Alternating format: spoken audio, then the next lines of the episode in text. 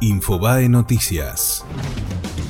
Macri criticó a la jueza que liberó a un motochorro. A través de Twitter el presidente aseguró su caso es indignante, con una justicia así no hay policía que alcance. La jueza Guichandut, mediante un escrito, aseguró que en el caso del ladrón colombiano impuso una suma en la medida de las posibilidades del acusado. La magistrada tuvo dos denuncias por mal desempeño en 2010 y 2015 que fueron desestimadas.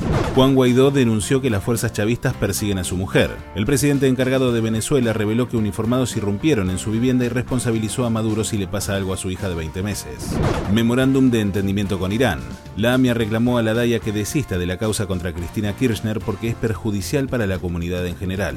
El gobierno prepara el nuevo puerta a puerta. El límite anual para comprar online en el exterior pasaría de 25 a 600 dólares. Fue Infobae Noticias.